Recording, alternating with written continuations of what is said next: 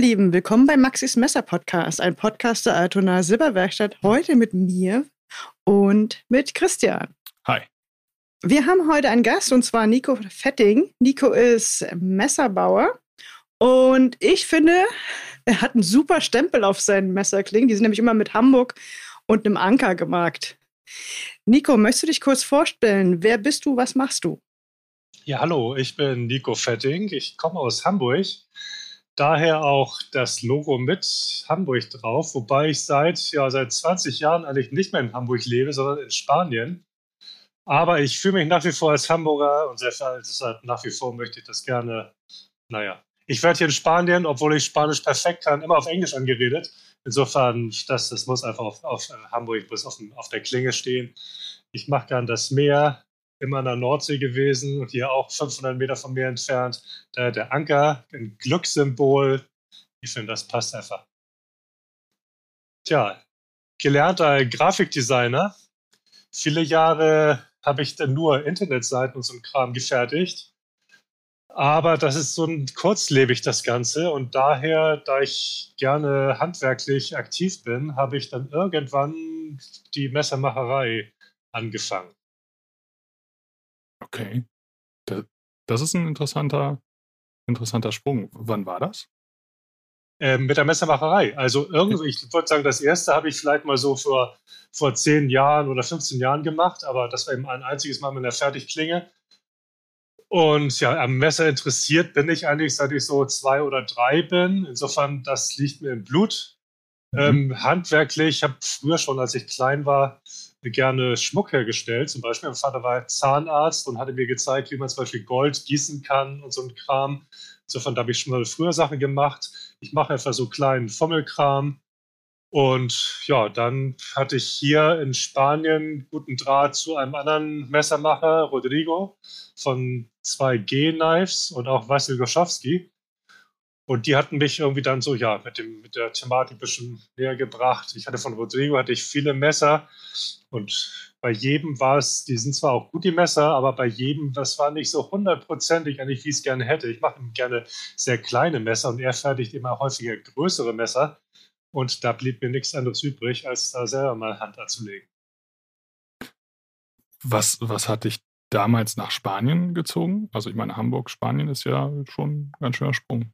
Das interessiert mich allerdings auch. Wie kannst du Hamburg verlassen? Ja, das ist mir nach wie vor, fällt mir es auch schwer. Also ich meine, das ist ja wunderbar. Hier ist auch schön. Spanien ist eine tolle Stadt, ist, oder Land, es lebt sich toll. Ähm, aber Hamburg ist nun mal Hamburg, beste Stadt der Welt. Und das bleibt auch so. Nee, ich hatte früher als Student, hatte ich mal mit ein paar Freunden, hatten wir eine, eine Reise gemacht. Zum Surfen sollte es eigentlich nach Galicien gehen. Keiner wusste eigentlich so recht, wo Galicien eigentlich liegt, irgendwo in Spanien oder so. Naja, und deshalb waren wir dann da angekommen im Sommer und es goss die ganze Zeit aus Kübeln. Und das war doch nicht so, was wir uns eigentlich unter, unter Spanien vorgestellt hatten. Deshalb waren wir dann spontan nach Tarifa weiter runtergefahren. In Tarifa lernte ich eine junge Dame kennen, eine aus Malaga. Tja, und dann war es auch schon um mich geschehen und dann bin ich früher oder später, als ich das Studium dann hinter mich gebracht hätte, bin ich dann wieder hier runter und seitdem hier geblieben. Krass. So, die Liebe ist auch der einzige Grund, den ich akzeptieren kann. ja, schöne Geschichte.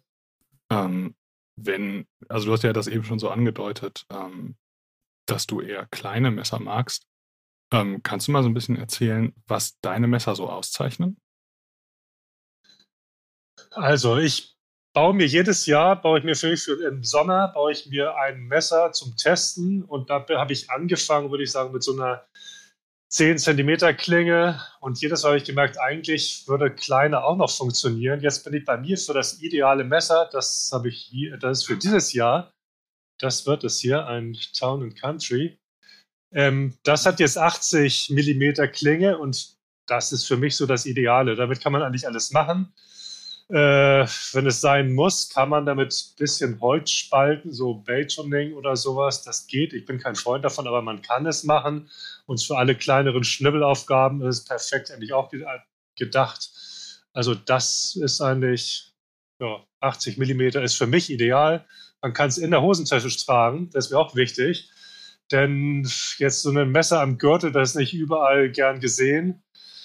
Hier in Spanien sind die, die äh, Rechten noch ein bisschen extremer. Hier darf man eigentlich nur mit 11 Zentimeter Klinge herumlaufen.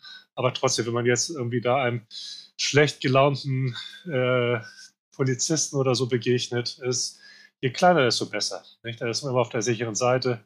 Mhm. Äh, insofern, ich, ich mache nicht gerne, wenn Messer am Gürtel tragen, dass alle das sehen können. Lieber in der Hosentasche. Mhm. Dann, was Stahl angeht, eigentlich bin ich ein Riesenfan von rostenden Stählen, also Kugellagerstahl, den 3505 oder also Wolframstahl. Jetzt in letzter Zeit teste ich mal ein bisschen den M390er. Den mache ich auch sehr gerne, weil der, finde ich, sehr, sehr, sehr an diese rostenden Stähle rankommt. Also der, die Schneide steht dem eigentlich im Nichts nach. Ist vielleicht ein Tickchen schwieriger, die wieder nachzuschärfen, auf dem Lederriemen zum Beispiel aber hat natürlich auch wieder so ein paar Vorteile, dass eben nicht rostet. Gerade wenn man das, das Messer in der Hosentasche trägt, kann das natürlich schon mal passieren, dass da mit der Zeit Rostflecken drauf landen. Aber eigentlich, wie gesagt, mein Lieblingsstahl würde ich sagen, ist der 3505er Kugelschlagerstahl. Mhm. Und wenn die Klinge noch etwas brüniert ist, also da kann man mit Rost, hat man eigentlich keine Probleme mit. Okay. Ähm, aber also du würdest sagen, so die, die Größe ist schon was, was dir an deinen Messern sehr wichtig ist. Auf alle Fälle. Also ich habe sicherlich, ich habe jetzt ein paar riesig große gebaut, aber das ist einfach nur, im, um mal ein großes Messer zu haben. So was braucht man ja im Haus. Aber normalerweise so. Also ich merke auch gerade in, in Deutschland, die meisten Kunden sind Jäger, würde ich sagen. Und die wenigsten fragen nach Klingen über 10 cm. Die meisten kommen eigentlich mit 10 cm und 95 mm ungefähr aus. In Spanien ist das anders. Hier wollen die Leute riesengroße Messer haben. Das muss wuchtig sein. Ich weiß auch nicht warum. Ich meine, die Tiere sind die gleichen, die hier leben wie in Deutschland, aber das mhm. ist nun mal so. Ja, aber interessant. Also wir, wir haben auch festgestellt, dass in den letzten Jahren immer wieder die kleinen Hosentaschen fix. Genau, ja dass also, immer wieder gefragt sind und ist, Ich weiß auch gerne, die sollten auch leicht sein. Also ich, ich versuche ja. die Messer so stabil wie möglich zu bauen. Wobei es immer, mhm. also für mich hat also die Schneideigenschaften stehen absolut im Vordergrund. Ich bin überhaupt kein Freund von irgendwelchen kleinen Brecheisen. Dafür sollte man entsprechende Werkzeuge benutzen. Man kann natürlich, wenn jemand was haben möchte, kann ich das natürlich bauen, aber Sinn macht es eigentlich nicht, nicht. Wobei ich finde sowieso Stähle, selbst ein fein ausgeschliffener äh, rostender Stahl, also der, der hält eigentlich alles aus. Ich habe bisher noch nie eine Klinge ausgebrochen, äh, gebrochen oder, oder sonst was. Also damit kann man eigentlich alles machen. Sehr interessant. Ich hätte jetzt äh, gedacht, dass dein Design an, an erster Stelle steht, weil deine Messer immer, wenn ich die sehe, wenn ich Fotos sehe, denke ich so, wow. Wow, das ist das schön. Das ist so. Ja, das, ich, das ist natürlich schön, das freut mich. Ähm, ich habe ja angefangen, wie gesagt, der Rodrigo, der macht ja eigentlich hauptsächlich Messer im Skelgel-Stil. Damit hatte ich angefangen, so ein paar Messer erinnern vielleicht noch so ein bisschen an Skelgel, wobei ich mittlerweile ja, so mir das ein bisschen übergeguckt habe. Deshalb versuche ich die so ein bisschen zu reduzieren. Nicht mehr allzu viele Spacer drin, sondern vielleicht nur noch ja, typisch eine, eine Zwischenlage, so ein bisschen Bronze, Alu rein. Und das war es dann auch. Ähm, ja, ich glaube, da ich ja lange, lange als Designer gearbeitet habe und immer noch arbeite, ich glaube einfach, man bekommt einen, einen Blick für, für Harmonien und schöne Linien. Und ja, das. Ich kann da wenig zu sagen, eigentlich. Das, das, es kommt einfach so. Mhm. Ja, aber das ist auf jeden Fall hilfreich. Christian und ich schmachten immer. wir sitzen immer schmachten vor, äh, vor dem Facebook, äh, wenn du wieder ein Bild postest und dann schicken wir uns das immer hin und her. Ich, ja. ich mache es natürlich auch schon gerne, aber das hat sich auch so entwickelt, wenn man so ein bisschen so einen Wiedererkennungswert hat. Wobei ich das jetzt nicht auf Doppelcom raus irgendwie entwickelt habe, das ist einfach so entstanden. Ich hatte das, die ersten Messer, ich habe hier, das war das erste, was ich gefertigt hatte. Das habe ich zum Schnitzen häufig benutzt und zwar mit der, mit der Schneide zu mir. Mhm. Und deshalb ähm, hatte ich dann auf die, auf die Rückseite der Klinge praktisch noch so eine kleine Fingermulde äh, äh, eingeschliffen, weil es sich einfach angenehmer anfühlt. Das mache ich bei einigen größeren Messern immer noch, oder zumindest ist der Teil häufig gerundet. entsteht einfach so mit der Zeit. Ich mache gerne bei Messern ja, gewisse Proportionen, dass das Picasso praktisch die gleiche Breite hat wie der, der Griff darunter, dass die Rückenlinie der, der Klinge harmonisch mit der Rückenlinie des Griffes übereinstimmt. Hm. Ich mache sehr gerne, deshalb habe ich meine Messer haben meistens, dass die ähm, auf der Vorderseite der Griff, dass er so ein bisschen kantig ist, weil ich das gerne habe, wenn man praktisch da auch, wenn man mit die, die, die Schneide nach oben verwendet, dass man den, den Daumen gut auflegen kann. Also, mhm. das ist mit der Zeit so entstanden. Ich glaube, ein gewisser Wiedererkennungswert ist da. Ich hatte einen vor einem Jahr mal angefangen oder anderthalb Jahren vom, von Loveless mache ich das City Knife sehr, sehr gerne, weil es eben auch so ein mhm. richtig schönes, kleines, brauchbares Messerchen ist. Und ich habe hier in Spanien den netten Kollegen Markus Lin, der ein, aus Kalifornien kommt er eigentlich. Der hatte bei, bei Loveless und bei Merritts hat er zum Beispiel gelernt. Und der hat ähm, die, der, äh, die, die, die Originalpläne auch von den, von den beiden und Nein. hatte mir den von dem City Knife mal zukommen lassen. Und das hatte ich eben so ein bisschen, naja, wie gesagt, ich mache gerne, wenn die, die Schneide praktisch auch ein bisschen vor der, vom Griff liegt. Also etwas tiefer ist praktisch als der Griff, wenn man das sich so vorstellen kann. Ich finde, das ist von der, von der Handhabung angenehmer. Und auch wenn man, was ich gar nicht mache, wenn man so ein Messer jetzt mal 20 Jahre lang vielleicht geschärft hat, wenn man da so langsam so einen Recurve reinkriegt. Das kann hm. ich nun gar nicht ab. Insofern habe ich lieber, lasse ich das so ein bisschen, die Schneide so ein bisschen freistehend. Äh, und da habe ich mir so ein paar Sachen dran verändert an dem, an dem äh, City Knife. Und dann ist hier mein Aficionado rausgekommen. Welches, ja, das war ein Kunde, der hatte mich äh, mal angerufen und sagte, Nico, ich habe meinen Zigarrenschneider verloren, der Mann sitzt im Rollstuhl und, und konnte nicht danach suchen. Bau mir mal ein Messer zum Zigarrenschneiden und das ist einfach praktisch. Das ist eine 60 Millimeter Klinge, klein, ideal von der Griffschneidform auch diese Warncliffe-Klinge für so kleine Schnibbelarbeiten, die ja so einfach im Haus meistens anfallen, dass es sehr praktisch nur eine schöne Spitze hat. Und dadurch ist das Messermodell entstanden. Da würde ich auch gleich gerne nochmal drauf eingehen, aber nochmal so, ein, so, ein, so einen kurzen äh, ähm, Schritt zurück. Wenn du jetzt ähm, Messer machst, ähm, das machst du ja wahrscheinlich in deiner, du hast ja wahrscheinlich eine Werkstatt für so, ich meine, sowas macht man ja nicht zu Hause. Nein, nein, doch, an die Show. Okay. Also ich habe eine Werkstatt. Die Werkstatt ist aber erstens nicht bei mir zu Hause um die Ecke, sondern das ist die Werkstatt meines Schwiegervaters und das ist so 30 Kilometer entfernt jetzt letztes Jahr, als wir in Spanien monatelang im Lockdown waren und nicht mal eigentlich das Haus verlassen durften, ja, da muss man ein bisschen kreativ werden, denn ich kam nicht in diese Werkstatt um rein. Ich habe keinen Bandschleifer. Da benutze ich meistens bisher jedenfalls Bandschleifer von irgendwelchen Kollegen, entweder von dem Markus Lim oder anderen Kollegen in, in, in Marbella. Und ja, den Rest, das habe ich immer in der Werkstatt gemacht. Alles, was so im Schweinkram macht, Flexen und, und, und so ein Kram. Aber das fiel nun mal weg und deshalb musste ich das in der Küche machen. Und insofern tatsächlich, die meisten Messer stehen bei mir, zumindest alles, was jetzt nicht äh, äh, ja, der Grundschliff ist und so, das steht alles tatsächlich in der Küche. Macht ein bisschen Schweinkram, aber auch kein Problem. Aber, Sehr cool. Aber das heißt, also du, du lagerst keine Arbeitsschritte aus, also du machst alles an so einem Messer schon selber. Ich mache das alles selber. Das, also das Einzige ist, was ich, ich härte die nicht selber, weil ich logischerweise auch mhm. in der Küche nicht die Möglichkeit dazu habe. ähm, also die rostfreie Klingen gehen die meisten, also der M390 zum Beispiel, der geht nach Deutschland zu Schanz oder Steigerwald. Und ähm, RWL, die hat mir zum Beispiel in letzter Zeit Markus Lin gehärtet, der wirklich sehr, sehr viel Erfahrung mit dem Stahl hat. äh, rostende Stähle, das macht ein Kollege in Marbella. Mhm. Nicht? Das ist ja ein bisschen einfacher, da muss man keine nicht so hohe Temperaturen ja, ja. und ich meine, jetzt hm, ist es ja so, du hast ja, wenn ich das richtig verstanden habe, in Spanien angefangen mit dem ja. Messermachen. Ne? Ja, ja.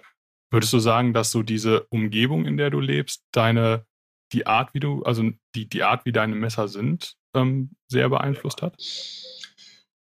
Kann sein. Also ich glaube, also das Schöne hier in Andalusien, Spanien, dass man eben, also wir haben relativ hohe Berge gleich in die Ecke. Also ich kann 15 Minuten mit dem Auto und dann bin ich sofort schon bei Bergen, die so 1200 Meter knapp haben. Okay. Also eigentlich steht im Winter an jedem Wochenende Wandern auf dem Plan. Also in, egal, Sierra Nevada, Sierra Nieves, also da sind wir ständig unterwegs. Mhm. Und da muss man natürlich ein Messer dabei haben. Kommen wir wieder dazu. Ich habe gerne kleine Messer, die man eben, die leicht sein sollen. Ich habe keine Lust damit zu großen Prügeln rumzuschleppen. Ähm, ja, was man eben so für einen Tagesausflug meistens braucht. Und da, wie mhm. gesagt, kommt man mit 80 mm meiner Meinung nach sehr gut zurecht. Insofern, ja, leicht, klein. Die Materialien, ich mache eigentlich am liebsten Naturmaterialien äh, Samba, Rentier, Elfenbein. Jetzt in letzter Zeit mache ich auch ein bisschen mit, was mit Mikata. Kann man nicht gerade sagen Naturmaterial, aber das Zeug ist auch schon fast 100 Jahre alt. Insofern ist es kein Hightech-Material, würde ich sagen, sondern ja schon ein bisschen, mhm. was Älteres. Vor allem, ich mache gerne Patina mit der Zeit. Deshalb, und das Mikata auf alle Fälle entwickelt ja auch Patina. Mhm. Ist nicht so wie G10 oder sowas. Also, mhm so, ja, Naturmaterialien. In letzter Zeit relativ viel mit Mammutelfenbein, aber das hängt natürlich mal ein bisschen vom Budget des, des Kunden ab. Ne? Klar. Mhm. Was beeinflusst dich in, in deinen Designs? Also ich äh, hast ja schon erzählt äh, von, von Rob Loveless, die Designs haben so ein bisschen mit, mit eingespielt. Ähm, auf der anderen Seite hast du auch schon seit von Kindesbein an mit Messern zu tun. Also ähm, ja, Loveless, nicht alle Sachen. Also ich finde, für mich ist Loveless ein toller Messermacher, aber ich würde jetzt nicht sagen, oh, alles, was der Kerl gemacht hat, finde ich super.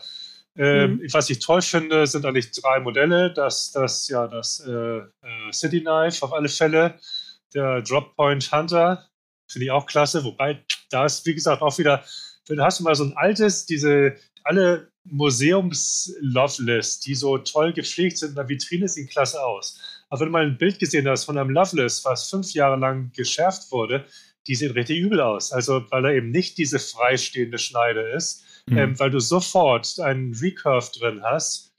Und wie gesagt, das sind so Sachen, die ich ein bisschen verändern würde. Und ja, das New York Special, nicht, dass man sowas braucht, aber das ist ein tolles Design davon. Das, das ist klasse. Das ne? vielleicht unpraktischste, schönste Messer. Auf, auf alle Fälle. Ich bin sowieso kein Freund eigentlich von äh, ja, Messer als, als Waffe. Es geht für mich gar nicht. Also ich finde, das ist einfach nur immer ein, ein Werkzeug. Und ich glaube, ich würde auch gar keine, wenn man jemand mal nach einem Dolch fragt oder sowas, ich würde sowas gar nicht machen. Das, mhm. das muss immer ein, ein, ein Werkzeug, Yachtmesser, mhm. irgendwas in der Richtung sein. Das hat Bob Loveless wahrscheinlich anders gesehen. Sicherlich, aber das ist jetzt auch nun mal, in Amerika haben die andere, ja, andere Kultur, andere Rechte auch. Klar, natürlich. In Spanien zum Beispiel sind das äh, rechtmäßig, sind zum Beispiel kleine Dolche, die sind komplett verboten. Also das, das mhm. kannst du nicht mal fertigen. Und ich habe ja nicht mal Lust, selbst mit einer angedeuteten Rückenschneide, ich habe keine Lust, mich auf so eine Gratwanderung zu begeben. Nicht? Das ist mir die Sache nicht wert soll, wobei, ehrlich gesagt, so ein Fairbairn Sykes ist schon eine schicke Sache, nicht? Aber naja. Ja.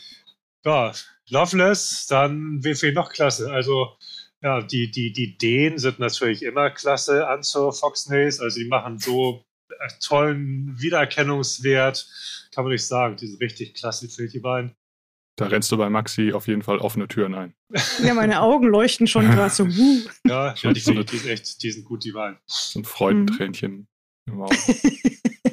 ja, was noch? Äh, äh, den, den, äh, den Ami John Doyle, den finde ich gut.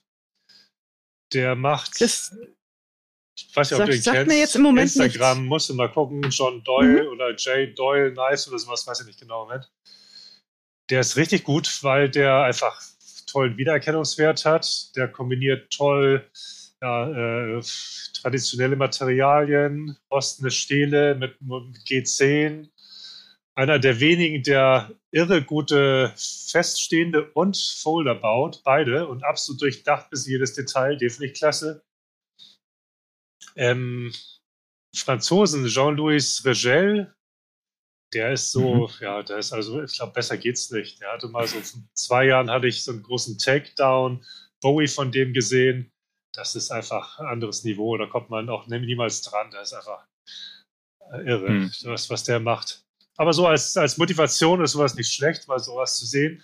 Aber ich bin auch kein großer Fan von Kopien. Also ich finde, da muss man sich schon ein bisschen was selber erarbeiten. Ja. Wie gesagt, Messer ist so ein alter Gegenstand, den gibt es seit zigtausend von Jahren. Äh, ist also simpel, eine Klinge, Griff dran. Und sowas jetzt neu zu erfinden, also im Endeffekt hat man immer wieder, man kann Designelemente von unterschiedlichen Leuten vielleicht mal aufnehmen, überarbeiten, nach seinem Geschmack kombinieren und dann kommt so der eigene, der eigene Stil dabei raus. Ja. Hast du selbst auch eine Messersammlung?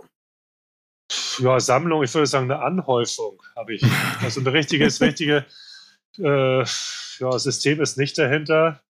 Taschenmesser, ich bin riesen Freund von den Löwen-Lütters-Messer. Äh, damit hat es, glaube ich, auch, ja, wie gesagt, ich war schon immer Fan von, von Taschenmesser. Also früher war das so ein bisschen lockerer. Da war eigentlich in der Grundschule, hatte immer jeder ein Taschenmesser dabei. Das war vollkommen normal, mhm. dass in der Grundschule jeder Junge ein Schweizer Taschenmesser dabei hatte. Und ja, richtig mit Sammelleide kam natürlich diese Butterfly Zeit, die wohl alle durchgemacht haben, als es noch legal war. Ja. Äh, ja, mittlerweile kann ich dem auch nichts mehr abgewinnen. Dann ging es irgendwann los, dass ich da die, ja, also die einfachen rostenden, ja, die Lötters zum Beispiel, hatte ich mir zum Glück, als es sie noch gab, so ein Ankermesser besorgt. Und als ich dann mitgekriegt habe, dass sie die mit den Backen jedenfalls eingestellt werden sollten, habe ich mich damit und die nächsten Generationen eingedeckt. Also davon habe ich so einige. Und mit der Zeit sind auch von den anderen Modellen von, von Lütters noch so einige dazugekommen. Die finde ich einfach klasse. Das passt in die Nordsee. Äh, mhm. schneiden gut, sind waren billig, sagen wir mal so. Sowas auf alle Fälle. Was noch? Ja, ich habe noch mehrere von diesen, fand ich auch mal ganz schick, von dem, äh, äh, von dem Takelmesser der Bundeswehr, von der Marine. Okay.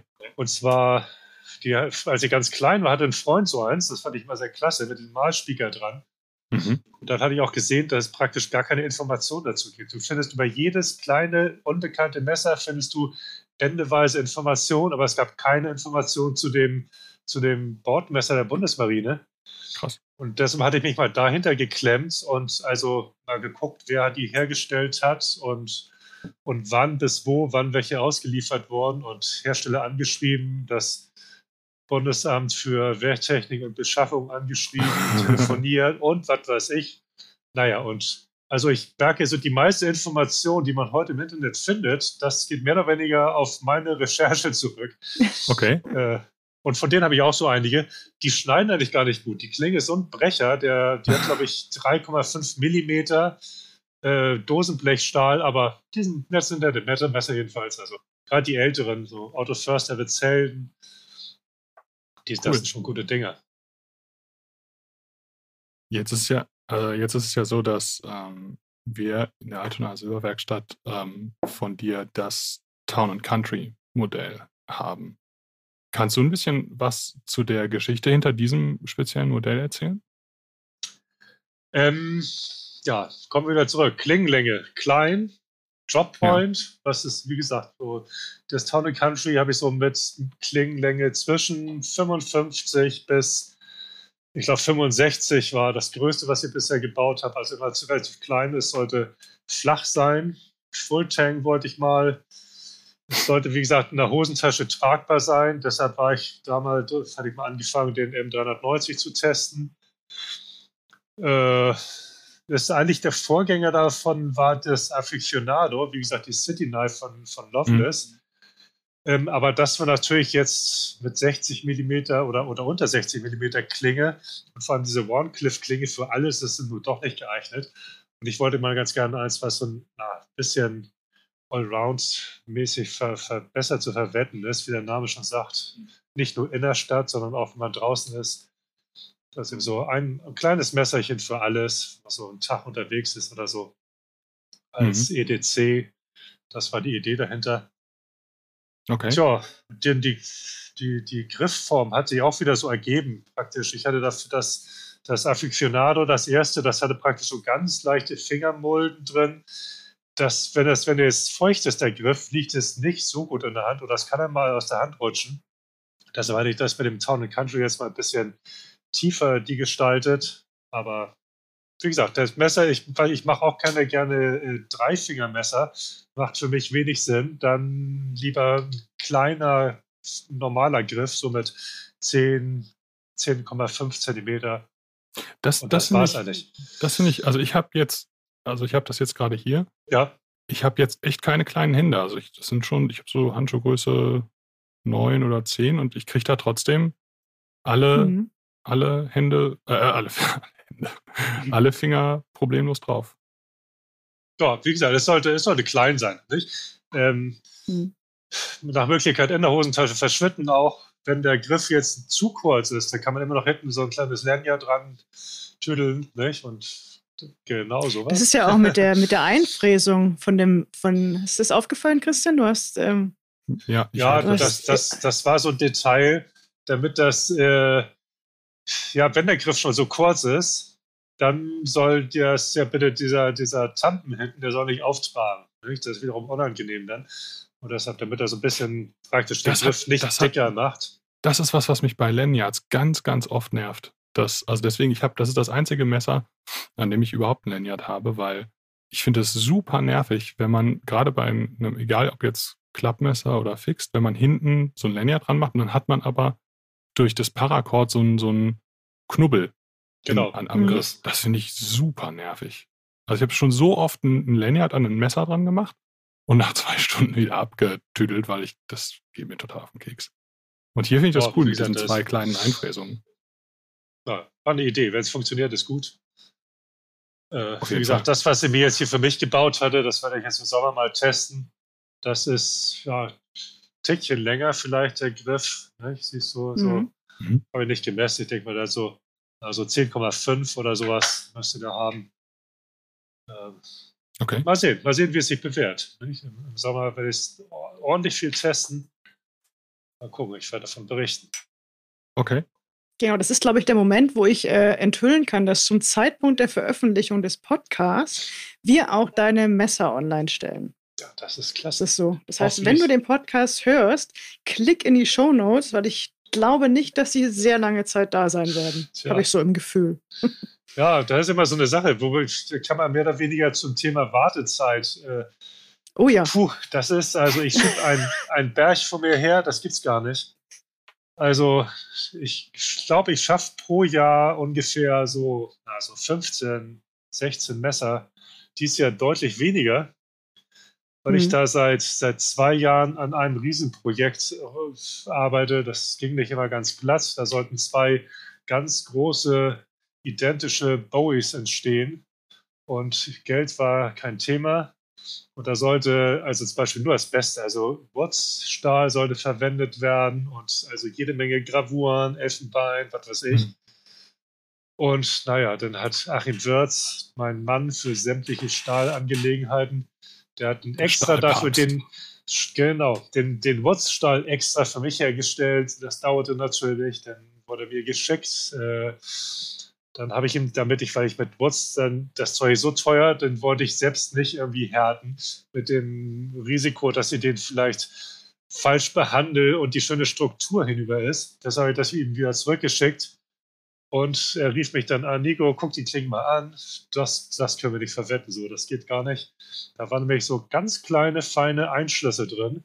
Das war wohl Graphit, ich, keine Ahnung, kann wohl passieren. Naja, jedenfalls war das Ganze mehr oder weniger für die Tonne, ein Jahr hinüber. Und dann haben wir das Ganze nochmal wiederholt. Und dann auf die Weise haben wir dann uns diesmal jetzt für, für Damaskus entschieden, auch wieder von Achim. Und damit geht es jetzt so langsam wieder weiter. Zurzeit sind die Messer beim Graveur mhm. und der macht so richtige Kunstwerke gerade daraus. Ja, das macht auch Spaß. Aber wie gesagt, sowas, das, äh, äh, deshalb bin ich etwas in Verzug geraten mit den ganzen Sachen, was ich so gerade mache. Und, und ich Corona befürchte zurzeit, genau, Corona hat das Ganze auch nicht gerade besser gemacht. Mhm. Und ich glaube, zurzeit ist es fast schon beim Jahr oder so. Ich kann es einfach nicht garantieren. Ich warte einfach mal ab. Ich mache die Sache so schnell und gut wie ich kann. Aber mal gucken. Willst du noch, ähm, willst du noch sagen, was für Modelle ähm, das sind, die ähm, wir jetzt bekommen haben?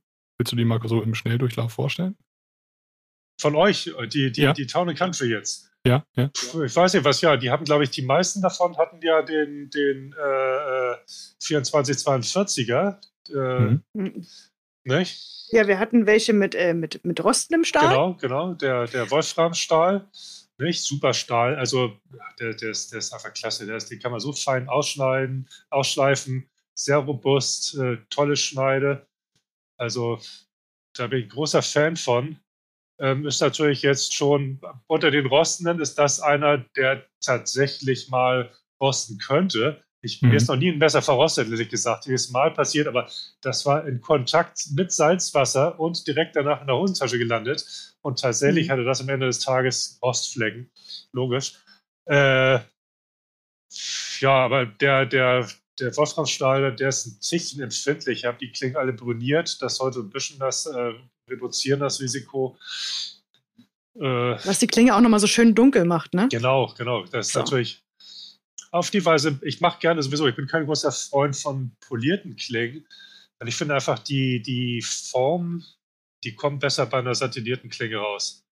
Nicht? Dazu muss ich noch sagen, weiteres Designelement, was für mich ein absolutes Muss ist, ist die Swatch oder diese Fehlschärfe auf, mitten auf dem Klingenrücken. Das einfach, ich finde, das, das war früher an jedem Taschenmesser, so vor 100 Jahren oder so. Und das sieht einfach klasse aus. Nicht? Das, äh, und das kommt, wie gesagt, bei einer, bei einer satinierten Klinge eigentlich besser raus als bei einer auf Hochglanz polierten. Hm. Und ist auch nicht unbedingt, dass, dass eine Hochglanzpolitur leichter oder schwieriger zu machen ist.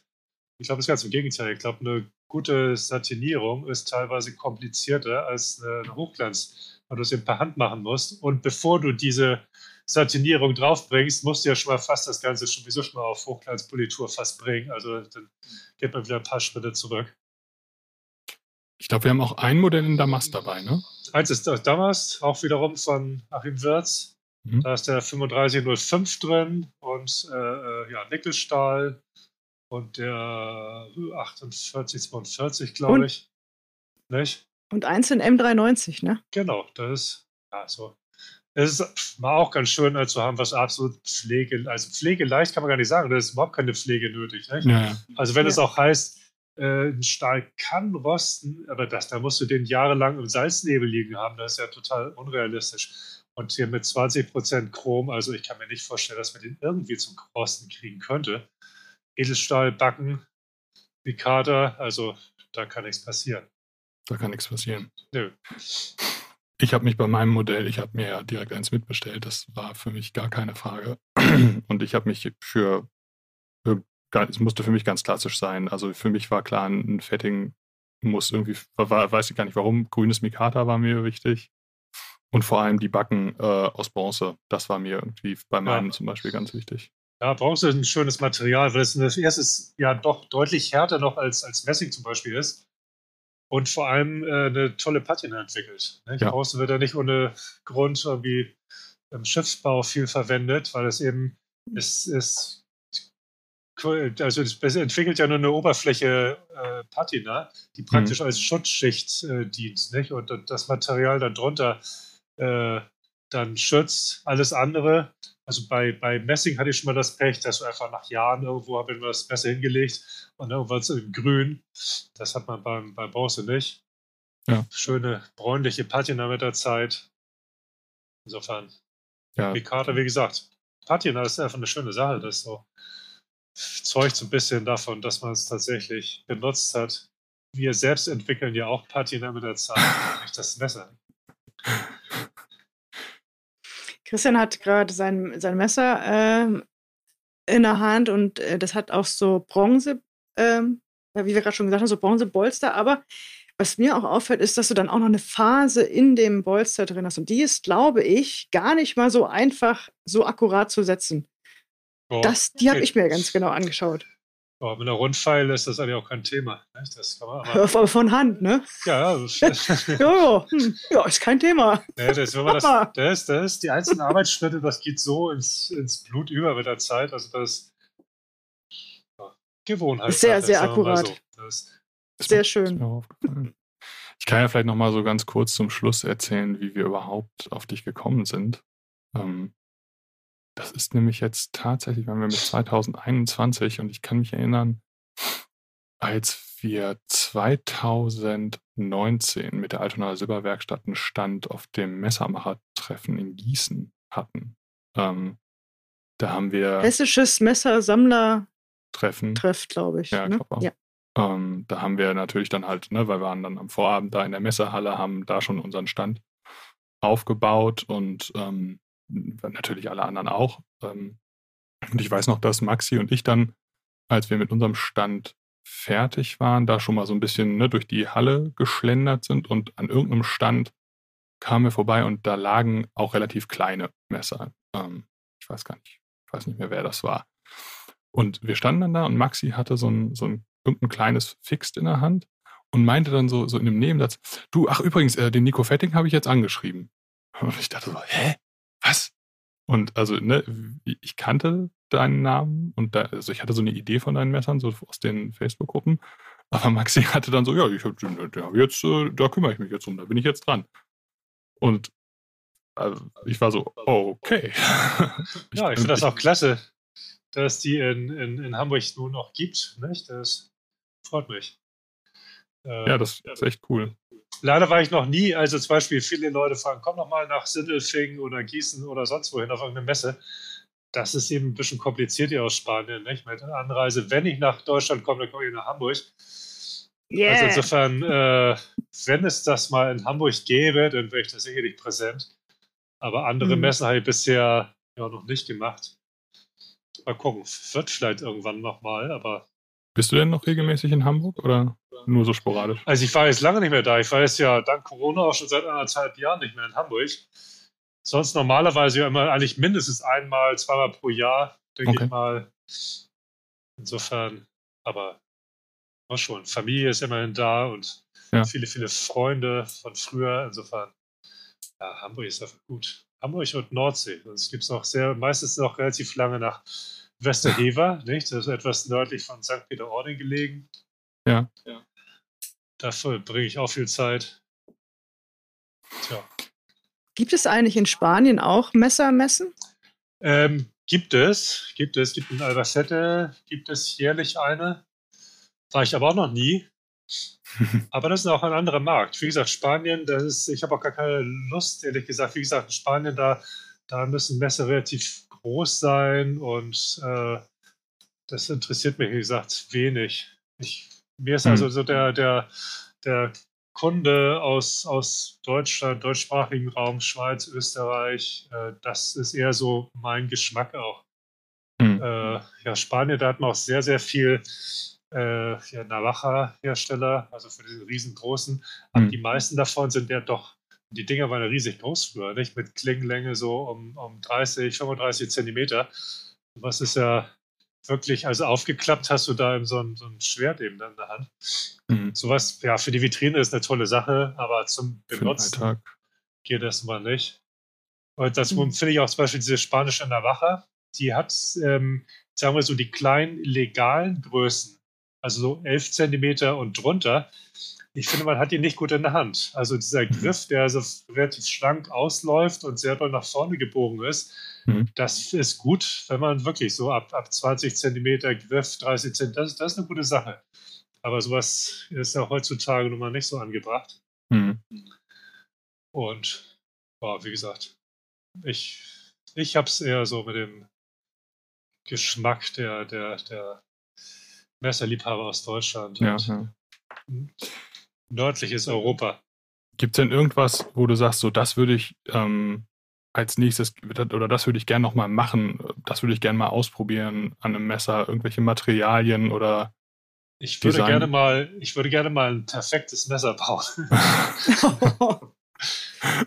ja, das ist also äh, irgendwas, irgendwas ist, ist immer da dran. Dass halt dann, ja. ach, das, jetzt, wie gesagt, ich baue pro Jahr eins für mich selber. Das hatte ich hier seit zwei Jahren. Wie gesagt, letztes Jahr hat es nicht geklappt. Äh, habe ich das hier, nicht? Wie gesagt, 82 hm. Millimeter Klinge hier, 35,05er Stahl und, und Rentiergriff. Das benutze ich nach wie vor hm. sehr, sehr, sehr viel. ah, ich wollte jetzt auch mal ausprobieren, wie gesagt, ob es nicht noch, das wiegt so 125 Gramm. Mhm. Nicht gerade viel, aber wie gesagt, das Neue, was ich jetzt bastel, da kostet die wichtige Klinge, die Sound Country, die Klinge ist bei 60 Gramm. Jetzt kommen dann noch Schalen drauf, denn das sollte so bei 70 Gramm, denke ich mal, sein. Das ist schon ein anderer Schnack, nicht? ein bisschen, bisschen leichter. Hm. Mal probieren, ob es nicht noch ein bisschen besser geht. Cool. Ja, richtig große Sachen. Wow. Das war der, das war der Dummy für diese, für diese für den großen Messer, für dieses Paar, was ich da gebaut hatte. Nicht? Mhm. Das, äh, Nico hält gerade ein ziemlich großes Messer also in die Kamera, das könnt ihr gerade nicht sehen. Ja, das hat ich würde sagen, äh, 20 Zentimeter Klingenlänge? 6, oder 26, 26. Und ja, das war also ein Spiel, das war wie gesagt so eine, so eine Lockdown-Geschichte. Und der Trick dabei, du kannst das eben, ist total sinnlos, aber wer gerne mit Messern spielt, der findet sowas natürlich schick, dass du das ganze Ding eben auseinanderfriemeln kannst. Ich gehe kaputt. Nicht? Und dann, schwupp, hast du ein kaputtes Messer. Er hat, ne? hat also, gerade, äh, der hat gerade den Griff, als, als, der hat das Griffstück abgeschraubt und den ganzen nicht? Griff abgenommen. Genau. Was ist mal zu spielen, ganz praktisch. Und ich hatte die große Aus, schöne Ausrede dafür, dass man das, äh, ja, für die beiden großen Messer, die ich jetzt gebaut hatte, war es natürlich ganz praktisch, wenn du das Ding wieder auseinanderbauen kannst und nochmal ein Maß nehmen kannst bei einzelnen Teilen oder so. Hm. Das ist, würde ich sagen, eine, eine billige Ausrede. Krass. Ich wollte es einfach haben. Das Geil. war auch zum Beispiel hier der, der Jean-Louis Begel, der hatte also tolle Takedowns gebaut. Und was ist schöne Spielerei. Und sowas zum Beispiel, wo wir gerade sagen, was würde ich gerne mal machen? So eins hätte ich ja gerne mal in einer, ein, ein Takedown in einer brauchbaren Größe, sprich so 80 mm Klinge, hm. Frame, Handle, ordentlich Gravuren drauf und damit man spielen kann, dass man das auseinandernehmen kann. Ja, andere Schalen oder drauf. Oder mal Griff wechseln. Genau, andere ja. Schalen drauf. Äh, ja, vielleicht müssen wir dann andere mal Klänge vielleicht drauf. Vielleicht müssen wir als nächstes ja. dann mal äh, Takedown Town and Countries stellen. Weißt du, für Sonntag mit Gravur, für den Rest der Woche ja, ohne Wie gesagt, das Neue hier, was ich mir jetzt mal zum Testen baue, da, ich habe mir schon die Titanschrauben besorgt. Da wollte ich jetzt bei dem hier, äh, ja, für die, für die, für, für, die Reise wollte ich mir Schalen aus, aus Rentier drauf bauen. Mhm. Und dann für elegant wollte ich noch ein anderes, deshalb kannst du auch die Backen hier wechseln, dass man praktisch Backen, Griffmaterial, alles durcheinander mal testen kann. Das ist geil. Und das gleiche Messer das mal von, wie gesagt, Country auf Town trimmen kann. Super. Das ist cool, ja. Das ist echt gut. Mal, mal gucken, ob es das wird. Alles ja, klar. Und natürlich ein Klapper. Ein Klapper irgendwann. Das wäre Klappmesser oh. Ja. Wobei sich dieses, das, das Design von dem Town and Country eigentlich für ein Klappmesser gut eichen müsste. Aber das ist eben so ein Klappmesser, einfach nur so ein Slip-Joint, finde ich ein bisschen langweilig. Wenn, dann müsste es schon so ein Backlog sein. Und was jetzt mit den Werkzeugen, was ich hier habe, das ist schon hm. ganz schönes Gefriggel. Also da irgendwann, irgendwann mache ich sowas mal, aber mal sehen. Cool. Dafür brauche ich Zeit. Hm. Das wäre auch meine Frage, ob es schon mal in Richtung äh, Klappmesser geht. Ob du da schon mal Richtung gedacht hast. also auf alle Fälle. Aber wie gesagt, beim Klappmesser habe ich wiederum auch die Ansprüche, einfach nur ein Klappmesser zu bauen, was dann 200 Gramm wiegt, ist für mich witzlos. Also ein Klappmesser, äh, der Reiz finde ich nicht nur, dass es klappbar ist, sondern es sollte vom Gewicht auch nicht deutlich mehr wiegen, nach Möglichkeit weniger, mhm.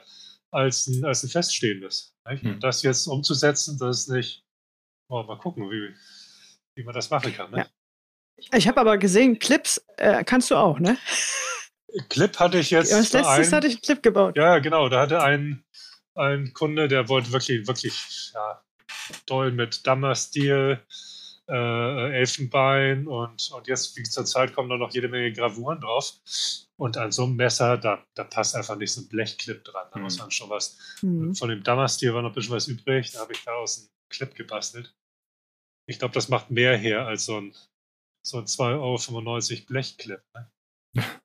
Auf jeden Fall. Der war super, super so. schön. Zum Abschluss hat Maxi für alle unsere Gäste drei Fragen. ja. Genau, ich habe so drei Fragen, so Messermacherfragen, die mich interessieren. Das ist einmal, also ganz kurz, bist du Frühaufsteher, äh, Frühaufsteher oder eher, eher Mittag? Nee, Mittag Und auf keinen dafür Fall. arbeitest du in der Nacht. Äh, also ich muss schon einen Grund haben, um mich früh, um früh aus dem Bett zu kommen. Also meistens geht es ja nicht anders. Wenn, wenn es heißt, dass in Cadiz gute Wellen sind, dann kann es durchaus sein, dass ich um 4 Uhr morgens aufstehe, damit ich um 6 Uhr da am Strand bin. Aber Wow. es, es muss nicht. Also Ausschlafen ist nichts Schlechtes. Da muss man jetzt vielleicht gerade dazu sagen, du surfst gerne, ne? Ja, ja, ja, klar. Das ist, dadurch bin ich ja überhaupt damals nach, nach Ja. Spanien gekommen. Tja, Ähm, die zweite Frage ist, welches Buch würdest du einem Freund empfehlen? Ich lese sehr viel und bin ein Riesenfan von, äh, von, von Siegfried Lenz. Weil der, also der ist ja nur wirklich bekannt, da kann man wohl wenig empfehlen. Empfehlenswert ist alles von dem. Äh, ich hatte so eine Phase, wo ich sehr, sehr, sehr alles eigentlich von Josef Konrad gelesen habe. Also Mhm. der Mann, das Meer, ich und das Meer. Also ja, im Endeffekt geht alles, ist aber auch sehr gut, sehr nett zu lesen. Das Herz der Ähm, Finsternis auch, oder? Herz der Finsternis auf alle Fälle. Ja. Äh, Unfassbar gut. Unfassbar. ich bin ganz großer Fan von, von älterer so Schauerliteratur, also so vor der, also aus der Romantikzeit, finde ich klasse. Also ja, Edgar Allan Poe, Theodor Storm auf alle Fälle. Ja. Der hat ja, also in Norddeutschland soll da bekannt sein. Aber das sind wirklich tolle, tolle Bücher. Und was jetzt mal nicht so der Mann und die Küste ist, das ist zum Beispiel äh, Barbarentage. Das handelt praktisch von, der, der Schriftsteller ist Finnegan. Das ist ein, ein Mann, der glücklicherweise von kleinsten Kindesbeinen äh, immer durch Zufall am, an den besten Surfspots der Welt war. Das Buch hat einen Okay. Pulitzer-Preis gewonnen, ist echt klasse. Also das kann man auch als, als Nicht-Surfer sehr gut lesen. Das ist sehr schön. Sehr, sehr gutes Buch. Aber sonst bin ich eher so der Klassiker, wie gesagt. Hauptsache alt. Sehr cool. Passt auch zu den ähm, zu deiner Messersammlung, ne? Auf alle Fälle. Die letzte Frage, die ich habe, was ist deine wichtigste App, deine meistgenutzte App auf dem Telefon? Ich denke Instagram. Ja. Instagram ist ein tolles Werkzeug. Nicht? Du Mhm. erreichst viele Leute. Ist relativ einfach, über die Hashtags sich gut zu positionieren. Also auf alle Hat die, Fälle. Frage, hat die Frage schon mal irgendwer mit einer anderen App eigentlich beantwortet, Maxi? Mm, Ich glaube, Jens Ansö hat es beantwortet mit, äh, mit einer mit einer mit der Synchronisation seiner E-Mails, Ah, glaube ich, okay. vom ähm, Ja, gut, stimmt. von Jens den macht viel über Apple-Produkten, das glaube stimmt. ich, ja. Ja. Genau. Aber Ja, also Kommunikation läuft bei mir nicht so über, über, über, über Instagram. Aber, aber sonst eben einfach, ich, ich fotografiere auch gerne meine, meine Sachen. Wenn ich, also ich finde so, wenn man ein Messer gemacht hat, der, der Abschluss, praktisch der Höhepunkt der Arbeit ist, wenn jetzt alles perfekt ist, die Klinge ist satiniert und alles mit Renaissance-Wachs eingeschmiert und es sieht wie geleckt aus und dann die Fotos davon machen, ja, das macht Spaß. Das ist so, da kommt Mhm. vielleicht wieder so ein bisschen der, der, der Designer durch einfach. Hm. Nicht? Das, um das Ganze ein bisschen zu verewigen. Weiteres Detail auch mit dem Verewigen. Einfach Messer, wenn du die pflegst, dann, dann behalten sie ja Generationen. Nicht? Und Ja. das ist einfach eine schöne Sache, solche Sachen zu schaffen, die also ja, ja nicht für, für die Ewigkeit sind. Nicht? Ja. Tja. Das finde ich auch, sehe ich auch so. Wir arbeiten in der Altona Silberwerkstatt ja auch altes Besteck auf. Und das finde ich immer wunderschön, wenn das von einer Generation in die nächste geht. Ja, ja, das. Also ich hätte mal, wie gesagt, Grafikdesign ist eine tolle Sache, es macht Spaß, kreativer Beruf. Aber ich weiß nicht, ob ich mal irgendwas hätte in Richtung Goldschmiede oder so machen sollen. Nicht? Denn mir fehlt beim Grafikdesign dieses, dieses handwerkliche Fregelei und feine Arbeiten und sowas. Das macht schon Spaß. Mhm. Aber wie gesagt, das Messer machen kombiniert vielleicht so ein bisschen das beides zusammen. Ja, ich glaube, es ist so der, der, die Sehnsucht, etwas mit den Händen zu schaffen, was, was länger anhält. Auf alle Fälle, auf alle Fälle. ne? Ich habe noch eine letzte Frage, die ist mir gerade eingefallen. Würdest du sagen, jetzt so als kleinen Tipp für junge Messermacher für, für, oder die Ambitionen haben, Messer zu bauen, ist Instagram eines der wichtigsten Werkzeuge? Ich, ich denke schon. Also, ja, damit äh, Facebook ist natürlich auch nicht schlecht. Weil Facebook finde ich schon der, der, also die Zielgruppe kleiner. Ich glaube, mit Instagram kann man mehr Leute erreichen, Leute, die vielleicht gar nicht an, an Messer gedacht haben, dass man überhaupt mhm. sowas äh, kaufen oder es überhaupt Sinn macht, sowas. Dazu muss ich zum Beispiel sagen, ich hatte jetzt äh, vor etwas über einem Jahr kam eine, eine Yachtzeitschrift an mich heran, die Salali-Magazin.